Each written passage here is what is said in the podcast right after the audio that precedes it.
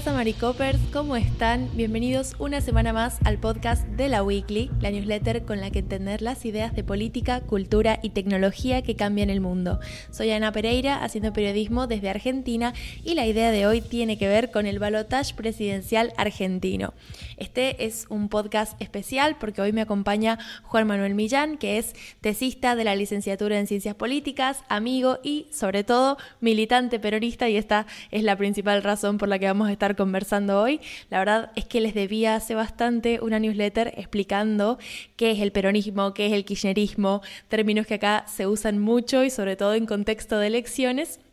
Así que bueno, la idea es hacer un breve repaso como para ubicar un poco qué es lo que hay dentro de esta gran bolsa ideológica de la centroizquierda argentina y ubicarnos un poco mejor de cara al balotage, que es súper pronto y que, bueno, tiene mm, como uno de sus candidatos a una persona que,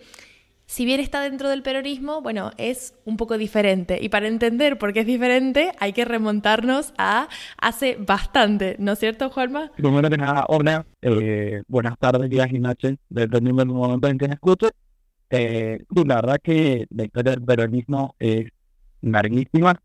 y comento eh, contradicciones, idas y vueltas, como propio de cualquier movimiento político. Eh, la verdad es que eh, como movimiento hemos eh, vivido muchísimas transformaciones y tenemos diferentes hitos históricos a través de los cuales nos vamos identificando y dependiendo del momento político eh, van surgiendo diferentes referencias a las que, nada, eh, vamos tratando de dar un progreso en, en, en nuestras banderas, eh, que serían la justicia social, independencia económica y la soberanía política de, de nuestro país, que es Argentina. Bien, vamos a, a, remontarnos al principio, principio, porque hablamos de peronismo y esta palabra deriva de Juan Domingo Perón, quien es un expresidente argentino, político, militar también, de, de, formación importante a nivel militar, y que, bueno, digamos, en su momento tuvo una trayectoria política previa, lógicamente, antes de llegar a la presidencia, donde hizo mucha conexión con un sector de la Argentina que hasta ese momento no había sido representado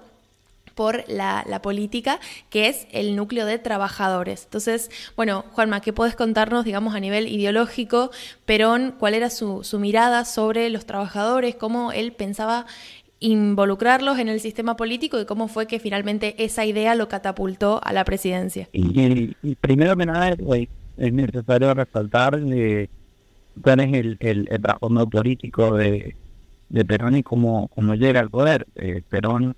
eh, participa eh, dentro de un golpe de, Estado, se podría denominar, que es el golpe del BEU, del Grupo Oficiales Unidos, que debido a, diferentes, a diferencias con los gobiernos militares que están gobernando en este momento, de corte un poco más liberal, más, más capitalista, eh, este grupo de oficiales eh, de corte más nacionalista y, popular eh, toman el poder de, del Estado para mm, dar ciertas soluciones a las problemas que se estaban que estaban aconteciendo en nuestro país. Perón com, comienza desde el lugar del de, el Departamento Nacional de Trabajo, de ahí va eh, a, ascendiendo esta, en la categoría de, esta, de este departamento a Secretaría de Trabajo y Previsión y desde tal logró muchísimos avances en lo que es derechos laborales, establece un estatuto del peón, que es un, eh, un eh, justamente un estatuto en el que se establecen diferentes derechos hacia los trabajadores rurales, que en este momento estaban en una especie de relación de servidumbre en el campo argentino. Eh, y así eh, va la, entrelazando vínculos con diferentes sindicatos obreros. Tengamos en cuenta de que la Argentina de, de 1940 era una Argentina eh, un poco más industrializada que hacía unos 40 años, eh, con muchísima inmigración europea, con diferentes ideologías de corte socialista y anarquista que van a dar lugar al empeño y que van a dar a esta conversación que, tiene, que se tiene desde la, del lugar del Estado con estas asociaciones gremiales. Pueden ser justamente la base de, de sustento político de Perón eh, y con quienes va a establecer este diálogo. Y por su parte, Perón, al ser una persona de Estado que viene del ejército, va a entender la parte más estratégica del Estado y bueno, va a hacerse con eh, diferentes aliados dentro del proyecto eh, para poder seguir avanzando en, en sacar eh, primero eh, están el Departamento y, y, luego Secretaría de Trabajo y Prevención. Eh, va a llegar un momento en el que a acumular tres puestos en este gobierno. Eh, en el de la Secretaría de Trabajo y Prevención, el de Ministerio de Defensa y por, por, por último la vicepresidencia de la Nación. Y ahí hay una fecha muy importante, entiendo, para el militante peronista, que es el 17 de octubre. Y esto se relaciona con puntualmente el 17 de octubre de 1945, donde pasó algo que cambió para siempre la política y que es el hecho que le da origen, si se quiere, o que termina de consolidar este movimiento peronista. ¿Qué pasó ese día? Sí, el 17 de octubre es el momento en el que la clase trabajadora de de todo el país, eh, principalmente de Buenos Aires y del conurbano bonaerense, se levantan eh, aclamando a su líder. Lo que venía pasando es que Perón, en esta acumulación de cargos y de poder, eh, básicamente empieza a ser una amenaza para el mismo gobierno que se estaba llevando a cabo y las diferentes eh, lugares del establishment, digamos, argentino, eh, pedían justamente eh, que este personaje de la política eh, se para de, su trabajo. Es por eso que el mismo gobierno decide enviarlo preso a una isla a la que muchísimos, eh, tres presidentes de la Argentina del mismo calibre, o de un calibre similar, eh, más bien popular, con relaciones con las clases bajas y trabajadoras, van a ser enviados, que es la isla Martín García. Eh, la, las diferentes organizaciones sindicales van a llamar un paro al 18 de octubre en realidad, pero la situación por la desesperanza y, y el y el anhelo de los trabajadores se termina precipitando en una marcha hacia la hacia la casa de gobierno el 17 de octubre, eh, que es una eh, movilización multitudinaria en la que la gente no estaba dispuesta a irse de la gran plaza de Mayo hasta que vieran con la libertad de eh, del general. Eh, justamente eh, en esta, tengamos en cuenta el contexto, la, la plaza de Mayo es el centro, era en ese momento el centro de la, de la oligarquía bonaerense. Y en, vez de, de repente la llegada masiva de, personas de clase trabajadora para esta oligarquía fue un hecho inédito eh, que terminó eh, generando muchísimo un, eh, impacto en, en la sociedad porteña y va a ir va a terminar justamente con la liberación de Perón y el un discurso que va a quedar ya para la historia como el momento de la fundación del movimiento peronista. Eh, mucha gente dice eh, o, piensa de que el peronismo lo funda Perón, pero creo que y hay otros autores más bien del pensamiento nacional y popular, como lo denominamos,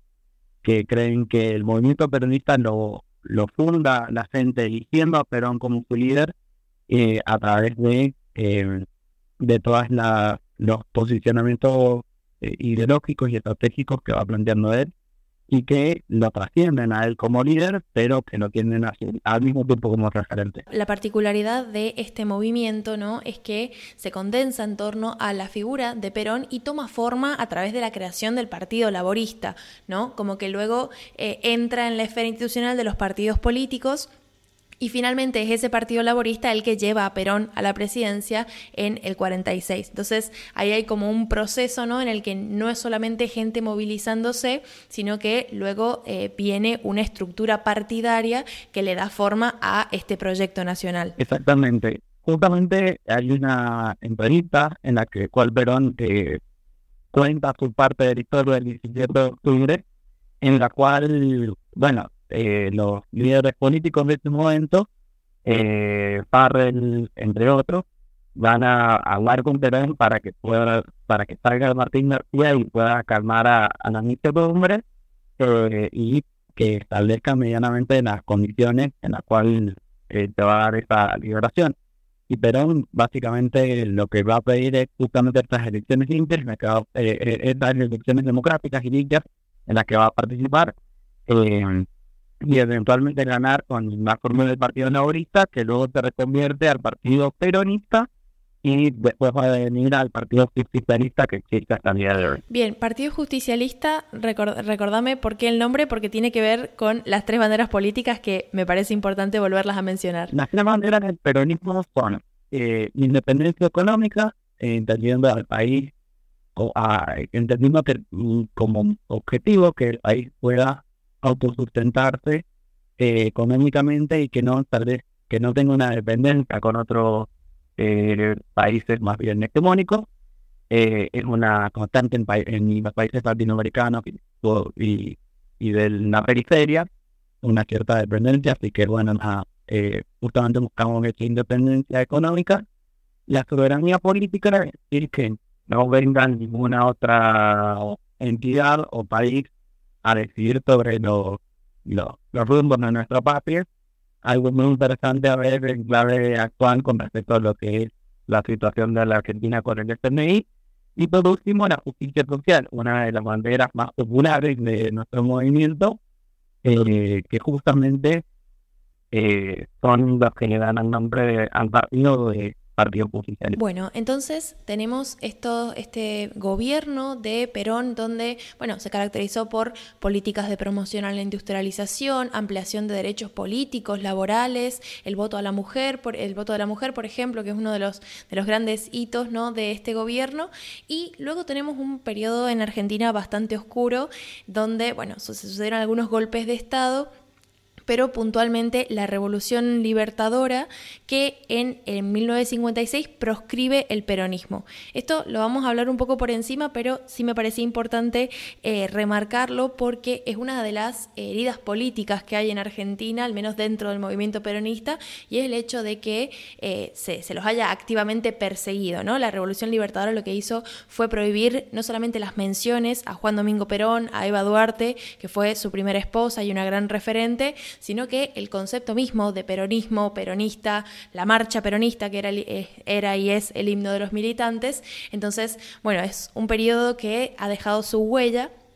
pero nos vamos a eh, mover en la línea del tiempo a después de la vuelta a la democracia en 1983, porque esta vuelta a la democracia permitió el ascenso de dos figuras que van a ser claves en la política argentina del siglo XXI y son Néstor Kirchner y su esposa Cristina Fernández de Kirchner, quienes ambos fueron presidentes de Argentina en el periodo 2003-2007 Néstor y 2007-2015 Cristina Fernández. ¿Cómo los caracterizarías? ¿Qué diferencias le encontrás con el peronismo? Este es como uno de los, de los ejes principales, creo. Bueno, yo creo que para entender al kirchnerismo hay que entender qué es lo que pretendió el kirchnerismo. Eh, existen el, el, movimiento peronista, como, decíamos, tiene una historia muy rica y muy amplia. Eh, pero creo que el kirchnerismo nace como una respuesta a una democracia que hasta el 2001 no estaba dando muchas respuestas a la clase baja y a la clase trabajadora. Eh, creo que el, para entender el kirchnerismo hay que entender primero que nada el 2001 eh, como hecho político, eh, que es una crisis social, política y económica enorme eh, en el cual la gente pidió que sacaran todos, ¿no? Y la verdad es que eh, Néstor y Cristina lo que hacen es eh, construir, principalmente Néstor, en el periodo 2003 al 2007, eh, lo que hace es reconstruir el diálogo político dentro de la democracia sin caer en, en una dictadura nuevamente y en una eh, y, recomponiendo todo el sistema político a través de, ir eh, solventando diferentes demandas, tanto las demandas sociales que habían por producto de las políticas neoliberales que se venían aplicando hasta este momento, eh, la, y la demanda con respecto a lo que son derechos humanos, debido a, a diferentes a, a, los juicios de humanidad que se volvieron a reabrir eh, luego del proceso de recuperación democrática, eh, que ayudaron justamente a reconstruir la, la memoria y la, la verdad y la justicia en, la Argentina. Y creo que otro de los puntos también en poder a, a, recordar esta parte de, eh, de las políticas públicas en base a, con respecto al género, ¿no? Tanto el matrimonio igualitario, la ley de identidad de género, la ley de educación sexual integral, creo que fueron eh, políticas eh, que, impulsaron, si te quieren, de corte más progresista, pero eh, tratando de construir un Estado que incluya a todos y a todas como decía Cristina en su discurso. El gobierno de Cristina, sobre todo, fue un gobierno digamos, de este tipo de liderazgos que se aman o se odian, ¿no? Como un liderazgo bastante fuerte y que eh, genera opinión constantemente en los argentinos y las argentinas. Y bueno, también, digamos, como contra, ¿no? Está asociado a muchas causas por corrupción. Hay eh, más allá de las causas concretas que están en la justicia o que en algún momento han atravesado el sistema judicial, hay una concepción social sobre el kirchnerismo como un tipo de gobierno casi esencialmente corrupto, al margen de todas estas victorias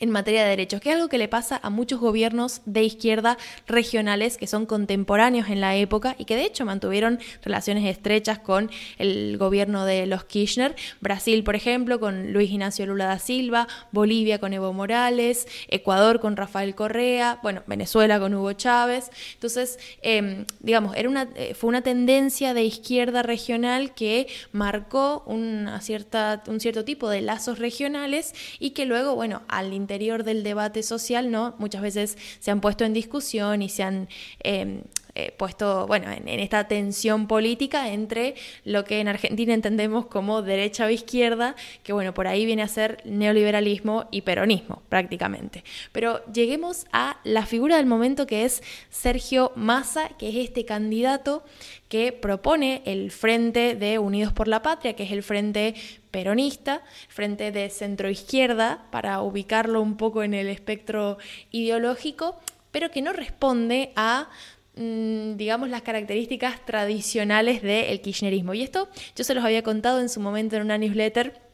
cuando hablé de la forma en la que se definieron los candidatos de las primarias, porque, bueno, mm, Sergio Massa no fue la primera opción de Cristina Fernández, ella como, como armadora política, ¿no? Y, a la hora de pensar la mejor estrategia para encarar esta elección, pero finalmente terminó siendo lo que el peronismo necesitó de alguna forma para dar la batalla en esta elección. ¿Cómo ves a Sergio Massa? cómo te parece que es su relación un poco con eh, el peronismo, con el, kirchnerismo, sobre todo, bueno, con, Cristina Fernández y bueno, ya, de ahí vamos hablando de, algunas cuestiones puntuales. Justamente creo que Sergio Massa como candidato es una nueva cara del peronismo, justamente porque muestra esta parte más eh, institucional, tal vez de, del, peronismo como movimiento, creo que hace mucho más hincapié en esta idea de independencia económica, de soberanía política, em, y, la, lo que he hecho en, cuestiones de, justicia social em, se deja un poco de lado, porque la situación económica actual eh, lo requiere, digamos. Eh, actualmente se critica mucho eh, por parte de la oposición el gasto del Estado. Justamente tenemos enfrente una persona que se autoconsidera anarcocapitalista. Entonces, el peronismo como buen movimiento va mostrando, eh, como un buen movimiento político va mostrando eh, cómo puede irse transformando y mostrar también un, un referente un poco más de centro, un referente que, que tiene como interés eh, ir renegociando, por ejemplo, de acuerdo con el Fondo Monetario Internacional, eh, que busca eh, ordenar de cierta forma la economía y eh, que sigue reivindicando cuestiones fundamentales de nuestro país, tanto como la educación pública como la salud pública, pero eh, desde otra perspectiva que, lo diferencian del, kirchnerismo y inclusive eh, eran situaciones con las que el núcleo duro del kirchnerismo, que vendría a ser la agrupación La Cámpora, eh, combatía hasta no hace mucho con, con, esa posición, pero que justamente frente al peligro de, de una amenaza tan controversial como es la de Milley, eh, el movimiento político supo ordenarse eh, tras la figura de Sergio Massa. No, no sin esfuerzo, digamos, porque en su momento la nominación de Sergio Massa causó eh, un poco de recelo por estas personas, estos militantes que recordaban que Sergio Massa en un momento había sido formalmente oposición. En realidad Massa eh, militó en su momento en el Partido Justicialista, pero en 2013 abandona las filas peronistas, crea su propio partido político, el Frente Renovador, y desde ese partido compite en las elecciones eh, legislativas que lo llevan a ser diputado en el periodo 2013-2017 y en las elecciones presidenciales de 2015, donde se consolida como la tercera fuerza política más importante del país. Y después de 2015 como que se reconcilia un poco, vuelve a las filas peronistas, bueno, ya pensándolo desde un frente más amplio, no desde una cuestión partidaria, sino que su partido se suma a estos, estos frentes como es eh, Unión por la Patria, y bueno, hay ahí una suerte de, de, de acuerdos que, que, son tensos porque el peronismo es bastante amplio ideológicamente, ahí como se pueden identificar algunas posturas peronistas más de izquierda, otras más de derecha, pero bueno, como que en principio la nominación de Massa sorprendió a buena parte de los militantes, pero luego con el avance de la campaña un poco se ha ido como solidificando el apoyo y probablemente tenga que ver con la persona que está del otro lado, me imagino. Yo creo que una de las ideas principales para entender eh, idas y vueltas del peronismo es justamente el concepto del pragmatismo, cómo eh, las diferentes coyunturas políticas te van ir marcando eh, que aquí qué es lo que justamente hay que representar en este preciso momento para poder hacer eh, escuchar en el Estado la voz del pueblo. Eso, eh, la representación popular es, es creo que la, columna vertebral, en realidad la columna vertebral del movimiento dice el mismo Perón, que es eh, los trabajadores, ¿no? Pero justamente la, la, los intereses o las ideas que tenga el pueblo trabajador van a ser lo que van a conducir al peronismo a la victoria y es por eso que tenemos una larga historia de, victorias electorales al mismo tiempo que hemos tenido nuestras derrotas, ¿no? Pero justamente entre estas idas y vueltas en la que se van a ir dando personajes tan dispares como desde Perón, Menem, los Kirchner, ahora Massa, Dual en su momento después en 2001. Así que creo que justamente eh, entender al peronismo desde eh, cada uno de los momentos me parece fundamental. Y justamente con respecto a lo que es ahora, creo que eh, este periodo masista eh, viene a, plantear una, una conversación un poco más calma sobre la situación económica, con, un poco más de, de, mesura sobre las cuestiones sociales y con, con un enfoque principal en lo institucional y lo económico. Eh, creo que, bueno, también tenemos que entender que eh, actualmente Cristina Fernández de está, ha sido condenada eh, en una causa, bien hay diferentes situaciones que se tienen que dar en la vida en la vida judicial, pero porque el proceso sigue, pero Cristina no puede presentarse o es lo que ella afirma a, elecciones y por eso la necesidad de surgimiento de una figura eh, nueva como la de Sergio Massa. Y también entender de que eh, hay un momento en el que el kirchnerismo deja de ser eh, digamos, el, el protagonista de la política argentina para darle lugar a, a una, al nacimiento de otra expresión que podría ser la que quiere en torno a Sergio Massa. Sí, lo que estamos viendo con Sergio Massa, sobre todo los últimos días de campaña, es que está haciendo un gran esfuerzo por distinguirse, separarse del kirchnerismo y él habla de su propio proyecto político, que es este proyecto de unidad nacional que implica hacer las paces o entablar nuevos diálogos con otras fuerzas políticas. Entonces, creo que de a poco podemos ir hablando de una suerte de masismo. Claro que esto, mirándolo en términos de todavía no sabemos quién va a ser el presidente de Argentina, porque probablemente no tenga los mismos resultados esta iniciativa política de masa si gana que si pierde. Pero bueno, de entrada es un, un interrogante interesante pensar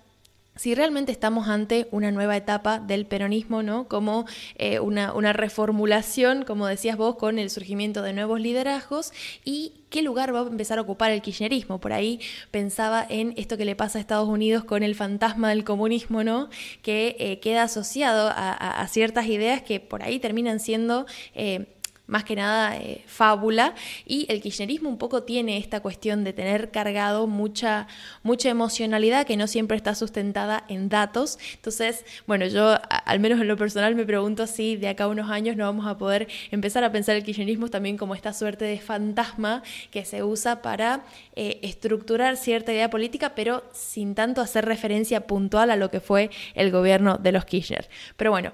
hasta acá vamos a llegar con la conversación porque ya se nos ha hecho muy extenso. Espero que esta, este día 2 que hemos eh, intentado hacer con Juanma se les haya hecho más ameno de escuchar. Yo sé que son muchos años de historia eh, política, son eh, mucha interna acá en Argentina, pero es sumamente importante tenerlo presente de cara a las elecciones porque en la cobertura mediática seguro van a haber muchos términos referidos a esto y es, eh, está bueno, digamos, tener ese contexto y, poder irlo entendiendo porque al menos en lo personal, no sé qué pensás vos, Juanma, creo que es una elección que no tiene precedentes en términos de la, expectativa que hay. La verdad que no, no recuerdo otra, eh, otra elección que haya sido tan crítica en términos de lo que se puede mantener o de lo que se puede perder eh, realmente eh, el tanto el descontento por un gobierno que tal vez no logró los objetivos que buscaba, atravesado por la pandemia y diferentes, situaciones, eh, no pudo andar con con, con, con, sus objetivos. Y creo que frente a eso aparecieron outsiders, específicamente con Guinea, que plantearon un, una, una estrategia de campaña eh, contra de todo.